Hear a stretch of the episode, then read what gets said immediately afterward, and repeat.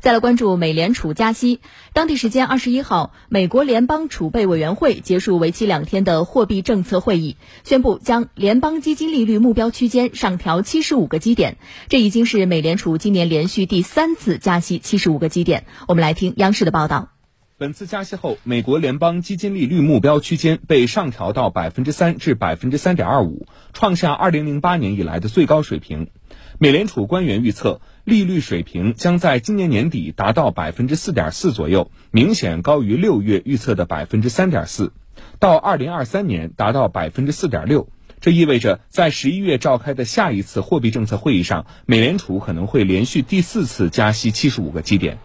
根据当天发布的最新数据，美联储官员对截至今年第四季度经济增速预测的中值为百分之零点二，明显低于六月预测的百分之一点七，体现出对美国经济前景的悲观预期。对此，美联储主席鲍威尔坦言，在遏制通胀、恢复物价稳定的过程中，要想实现相对温和的失业率上升，实现经济软着陆将非常具有挑战性。他承认，更高的利率、更慢的经济增长和更疲软的劳动力市场对公众来说将是痛苦的。不过，控制通胀更为重要。鲍威尔还重申了其八月下旬释放的鹰派信号，即强调美联储降低通胀的决心，警惕过早放松货币政策让高通胀固化的严重后果。由于美元在世界货币体系当中居于核心地位，美国货币政策的变动将对错综复杂的全球经济和金融市场产生影响。分析师认为，美联储持续激进加息政策可能会加剧美国经济硬着陆的风险，并给世界经济带来更大的危害。今年三月以来，美联储结束新冠疫情以来的超宽松货币政策，为应对国内高通胀而连续激进加息。推动美元大幅升值，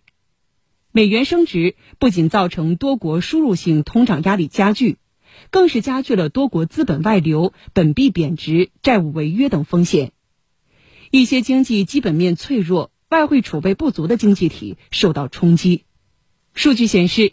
年内欧元对美元贬值幅度超过百分之十，日元对美元贬值幅度达百分之二十，英镑对美元贬值近百分之十。另据国际金融协会的数据显示，七月国际投资者从新兴工业国家撤走了约一百亿美元资金，这已经是连续第五个月资本流出大于流入。美元大幅上涨，即使一些发达国家经济也面临衰退风险。日本经济新闻十九号援引经合组织的预测称，日本今年的名义国内生产总值可能为五百五十三万亿日元。约合三点九万亿美元，这是该数值自一九九二年以来首次低于四万亿美元。此外，美联储今年以来连续大幅加息，外溢效应波及拉美国家，拉美各国不得不纷纷采取加息等措施应对。以阿根廷为例，今年八月，阿根廷通胀率同比涨幅高达百分之七十八点五。阿根廷中央银行九月十五号宣布加息五百五十个基点至百分之七十五，这是阿根廷央行今年以来第九次加息。